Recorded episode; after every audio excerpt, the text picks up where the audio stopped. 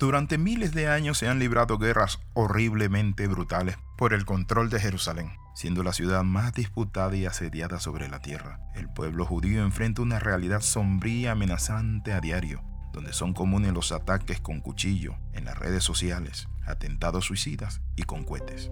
Varios acontecimientos recientes nos muestran que hay mucha gente que se unirá a atacar a Jerusalén, ya sea física y verbalmente. La pondrán como si fuese la asesina de las naciones. ¿Saben cuál es la razón? Por el odio y oposición que tiene Satanás y los hombres malos y perversos hacia Dios y sus planes para esta nación llamada Israel. Bienvenido al devocional titulado Israel, piedra pesada. ¿Por qué Israel es un país que le cae mal a muchas naciones? Y hay tanta gente que hablan en contra de un pueblo pequeño, un pueblo que realmente se había perdido del mapa hace 2400 años, pero luego vuelve milagrosamente a surgir en un día. ¿Por qué Israel dejó de ser en ese tiempo? ¿Saben por qué? Porque fueron esparcidos por las naciones. Lamentablemente las profecías de la Biblia revelan que hay una guerra permanente entre el trono de Jehová y el espíritu destructor de Amalek. El trono de Jehová dice la Biblia que está en Jerusalén, que es la ciudad que él escogió. Y el espíritu destructor de Amalek es todo lo que representa una nación, un movimiento, persona que se oponga al pueblo de Dios, porque al oponerse o buscar destruir al pueblo de Dios, están conspirando contra el mismo trono del Altísimo. Lo que sucede en Israel y en su ciudad es que Jerusalén es trascendental para cada persona sobre la tierra. Usted necesita entender por qué es tan importante esta antigua ciudad.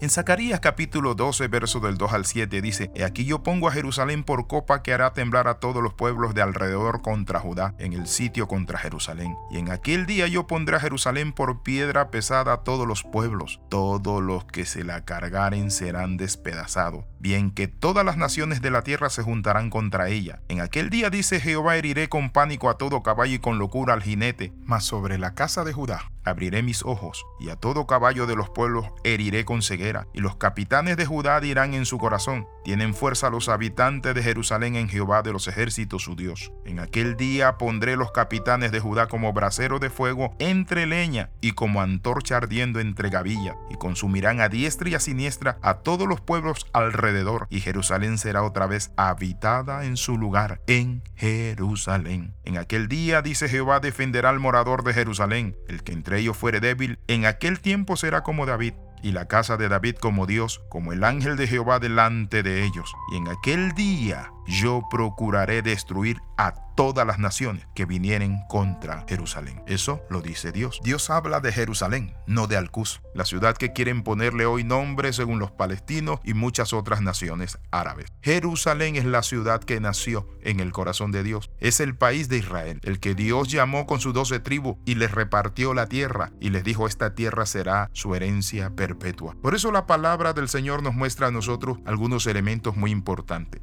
Varias escrituras de la Biblia nos muestran el deber que tenemos nosotros de orar por Jerusalén y de amar a la ciudad y al pueblo que Dios redimió. Y muchas veces nosotros peleamos con los judíos y decimos que los judíos negaron a Dios, escupieron, golpearon y crucificaron a Jesús. Gracias al plan que Dios tuvo a través de ellos, que se endurecieron, Dios abrió la puerta para nosotros, los que no éramos judíos. Las escrituras muestran que esta ciudad tiene una importancia como ninguna otra. ¿Por qué? Porque Jerusalén está en el centro del plan eterno de Dios y es la clave del futuro de la humanidad. No podemos ignorar este país y ciudad tan especial para Dios. Por eso debemos estar atentos a todo lo que acontezca en Jerusalén, porque es el reloj profético de las naciones. Dios no ha escogido ninguna otra ciudad sobre la tierra, sino que ha escogido a Jerusalén para un propósito muy especial. Mire lo que dice en la Sagrada Escritura en el libro de Salmo 132, versículo del 13 al 14. Porque Jehová ha elegido a Sión, la quiso por habitación para sí. Este es para siempre el lugar de mi reposo. Aquí habitaré porque la he amado. El rey David también estaba apasionado por Jerusalén, como Dios lo está hoy. Para entender la profecía y llegar a ser perfectos como Dios el Padre, necesitamos la misma pasión por Jerusalén que David tuvo. En el Salmo 137, del 5 al 6, David dijo lo siguiente, Si me olvidare de ti, oh Jerusalén, pierda mi diestra su destreza, mi lengua se pegue a mi paladar. Si de ti no me acordare, si no enalteciera a Jerusalén como preferente asunto de mi alegría. Noten lo que David pedía para sí. Imagínese también a alguien tan especial y grandioso y maravilloso, el Rey de Reyes y Señor de Señores, el Creador del universo. ¿Saben qué dijo Jesús cuando vio a Jerusalén? Lloró por ella. Imagínese la pasión que dijo Jerusalén, Jerusalén, cuántas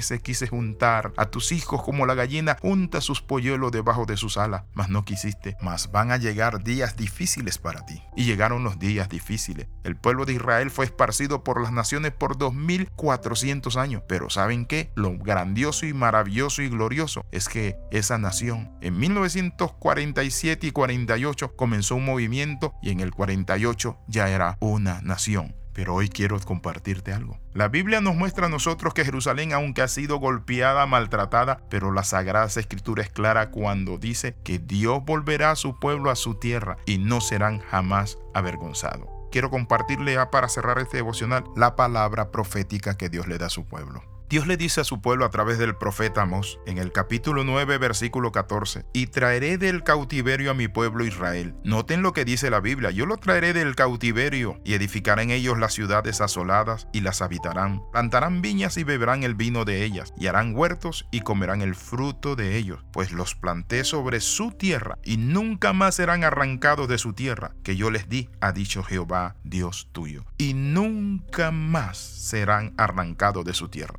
¿Quién es usted para decirle a Dios que esto está mal y que esta ciudad hay que eliminarla y hay que echar a los judíos al mar? Nunca más serán desarraigados. Que usted lo grabe en su corazón que lo que Dios inició, Dios lo termina. Y cuando Dios puso su corazón en Jerusalén, puso su voluntad, sus propósitos y sus planes. El diablo y su gente se van a estrellar, pero Jerusalén va a brillar. ¿Por qué? Porque Dios está Oramos, Padre, en el nombre de Jesús, te pedimos sabiduría y gracia. Padre de la gloria, oramos por Israel, Señor. Oramos para que le sustente y le reveles a Cristo, a Israel. Amén y amén. Escriba al más 502 42 45 60 89. Le saluda el capellán internacional Alexis Ramos. Recuerde las 13, comenta, comparte y crece con nosotros.